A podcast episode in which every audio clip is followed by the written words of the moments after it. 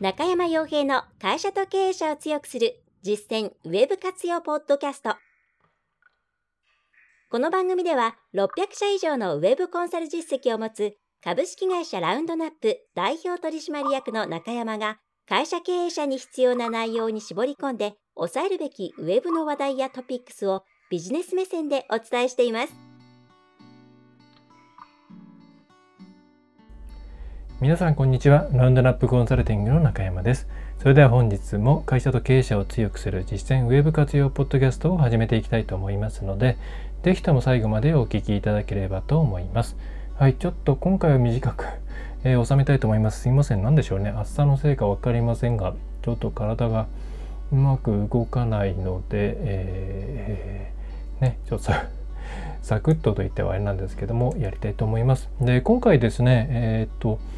あの昨日かな？昨日か今日昨日になりますかねえっ、ー、とメールマガジンを送っていて、えー、その時にあのプロントですねプロントの方でえっと、ロボットが調理をすることによって、まあ、大幅にですねさまざまな、うん、効率化ですねが行われているという事例をご紹介しました。まあ、あんまりウェブの内容じゃないなということで扱おうかなと悩んだんですけど、えー、扱いました。でうんなんでこれを選んだかというところを含めて少し、えー、追加でお伝えできればと思うんですけどうんとですね、えー、いろいろまあ私もこの、まあ、基本的に中小企業の方々が対象で多いんですけれども大企業の案件もまやっていたりとかそれから中小企業の中でもですねそのまあテックの部分に強い企業もあれば、まあ、全然これからですよという企業さんもいろいろバリエーションがやっぱり10年以上やっていると、えー、法人化から10年弱ですかね、えー、でもともと起業してからで考えると20年ぐらいですかね、まあ、やってるとこう出会うんですがで今後のことを考えるとやっぱり一番ですねこれから強い企業はどれかっていうと、まあ、その売上規模とかそういうところではなくって、まあ、企業としてこれからのこの AI とか機械学習とか、えー、まあ、より高度なウェブとか IT とかそういったものによって激しく進んでいく時代の中で一番強いのはやっぱり中小企業だと思っています。これはそのまあ、これは中小企業向けのサービスをやってるからとかそういう忖度をしているわけではなくてうんとですねいろいろ見ていく中で結局のところ、うん、お客さんと接する部分が多いところがうん一番重要なんじゃないかなって思うんですね。そのシンプルにウェブの世界だけで完結するサービスってなんかすごい今風でこれからも伸びていくんだろうなっていう印象あると思うんですけど、まあ、それってですね多分それで勝てるのって本当そのそれぞれの業界でナンバーワンツーマンスリーぐらいじゃないかなと思っていてでそうじゃない普通の企業にとって、えー、だそれしか生き残れない業界だとは思うんですね。まあ、だからそれはそれでもちろんうん勝ち組になれれば勝ち組っていうか、まあ、勝てればですねえー、非常に強いんですけど、まあ、一般的な普通の企業として考えると同じようにウェブだけで完結世界で、えー、物を売っていくっていうのはうん非常に難しい。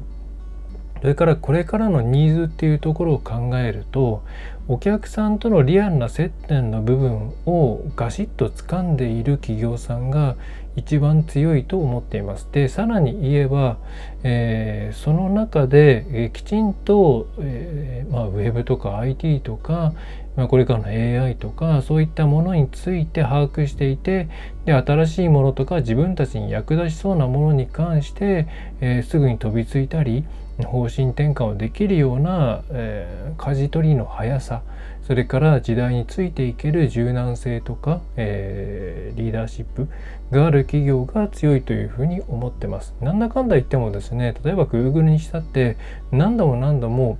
え、っとリアルの世界に挑戦はしているんですけど失敗しているんですね。例えば日本で言えばえー、っとみなんだったかな中小企業向けのえー、っと民民民ゴルじゃない。民民なんかですね。す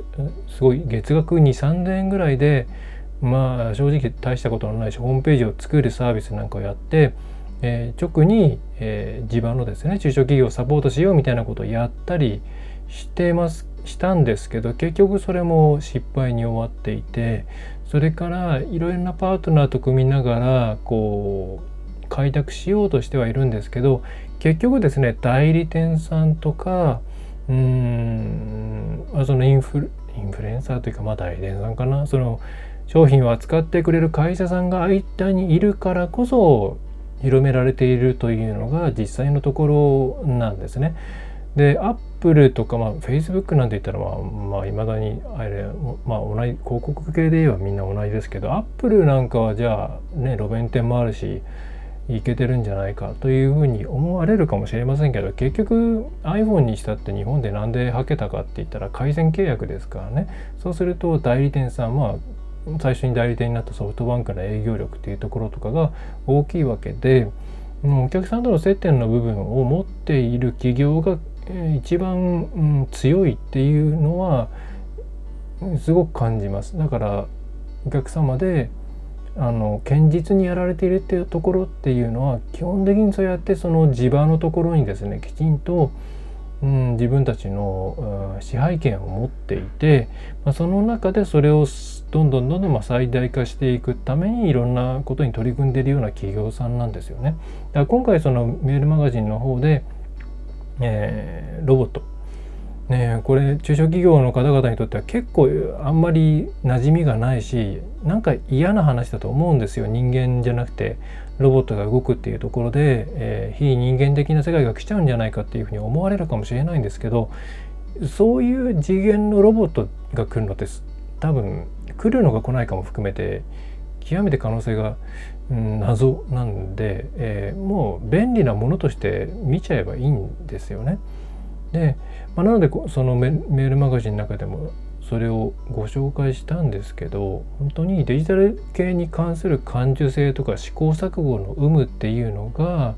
まあ、言い換えると今後のデジタルとか AI の良いところ良いとこ取りをできるかどうかによって本当に大きく変わってくるなと。で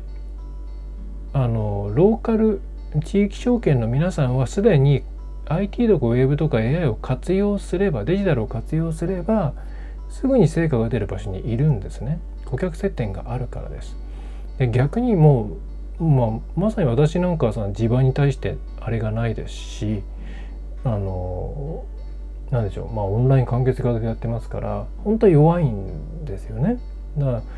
まあそうならないようにいろいろ違った方向で努力をしているわけなんですけれども皆さんは今自分たちが地域証券でやっているっていう時点で結構アドバンテージ持っている？あるいは地域証券なんだけれどもまだ顧客選定がない場合にはそこを作ることっていうのは全然無駄にならないっていうふうにぜひ考えていただければなと思って、います。そうなんですよ結局ね人間なんですよね。はいであとうんとですねまだまだウェブとかデジタルっていうものをうまく使えていないっていうふうに考え感じている方あるいはもう業界全体でなかなか難しいよねっていうところあると思うんですね。例えば分かりやすいところで言えば飲食とか介護とか、えー、そういったいろんななんだろうなまだまだ全然ウェブとかデジタルとかうん使っても成果出しづらいよねっていうふうに、まあ、代理店側とか制作会社側も判断するような業種でこういった方々こそですねまだまだ余地があるんですね。あの割といろいろ効率化されてしまっている業界に関しては今後じゃあそれをさらにブレイクスルーっていうレベルで、えー、いろんな効率化ができるかっていうと難しかったりするんですね。でもちろん現時点でなかなかそういうソリューションがないっていうのはあるんですけど今自分たちがあんまりウェブとか活用できていないな業界として難しいなということはそれをマイナスに感じるのではなくて、えー、すごくあのやれる余地があるんだなっていう考え方に切り替えていただきたいなというふうに思います。で、えー、じゃあ具体的に何がっていうのは正直私もわからない部分が多いです。これからどんなものが開発されてくるのかっていうのはわからないですけどその部分にもうそれこそ今回のロボ調理みたいなものも含めてアンテナを張っておいてあ何か一つでもその中で自分たちの業務効率化につなげられるようなものとかうん何でしょうね。人件費削減って言ったらあれなんですけどまあ人を採用するよりもはるかに安い価格で、えー、たくさんのコースをなんだろうなこう行動を起こせるようにするとかそういうものが見つかったらどんどん取り入れていくっていうことをぜひしていただきたいなっていうふうに思います。はい、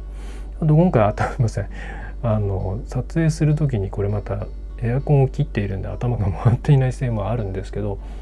えー、ちょっとメルマガ購読していないよっていう方はすいません。バックナンバーをなるべく早く載せようと思うんですけれども、えー、多分、うん、すぐには乗らないのでえっ、とですね、えー、ちょっとまたツイッターかなんかでいやツイッターじゃない時々ちょっとホームページの方を見ていただければと思いますしメルマガを購読していただけしていただけると嬉しいんですけれどえっ、とで、メルマガ購読している方はですね、6月29ですね、に配信したものの内容をぜひ見ていただければと思ってます。元ネタとしては、えっと、日経トップリーダー、違う、えー、日経 MJ かなんかのやつですね。はい。えこういった内容をどんどん取り入れて、えー、いけいっていただくといいですよということをお伝えしたかった変なポッドキャストの回ですね。はい。ちょっとすいません、まとまってなくて恐縮なんですけれども、うーん、何でしょうね。ちょっと苦手意識を持っている方が多すぎると思うのと、うーん、やっとその、ウェブのいろんな技術っていうのがウェブの世界だけじゃなくてリアルの世界に出てきたなって思ったんですよね。そのロボロボット調理の話なんかを見た時に。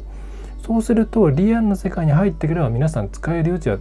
使いやすくなってくるはずなんですね。で価格も落ちてくるはずなんですよ。揉まれてくれば、ええ、そうするとこれからが本当になんか楽しみな時代だなというふうに私は思っているんでそういうことにアンテナ立ててほしいですし、えー、ぜひそういう企業さんの支援をできたらなと、まあ、小さな会社ながら思っております。はい。とすいません、そんな感じでちょっと、えー、適当、適当というかですね、思いつくままに喋ってしまった回で大変恐縮なんですけれども、えー、そんな感じです。はい。えー、それでは次回はちゃんと準備して 撮りたいと思います。はい。えー、皆さんもちょっとですね、えー、こんなお天気なので、お体にだけは気をつけてやっていていただければと思います。それでは次回もまたよろしくお願いいたします。株式会社ラウンドナップ、ラウンドナップウェブコンサルティングの中山がお送りいたしました。最後までお聴きいただきましてありがとうございました。今回の内容はいかがでしたでしょうか？ぜひご質問やご感想をラウンドナップコンサルティングのポッドキャスト質問フォームからお寄せください。お待ちしております。また、ホームページにてたくさんの情報を配信していますので、ぜひブログ、メールマガジン、郵送ニュースレターや各種資料 PDF もご覧ください。この世からウェブを活用できない会社をゼロにするを理念とする株式会社ラウンドナップがお送りいたしました。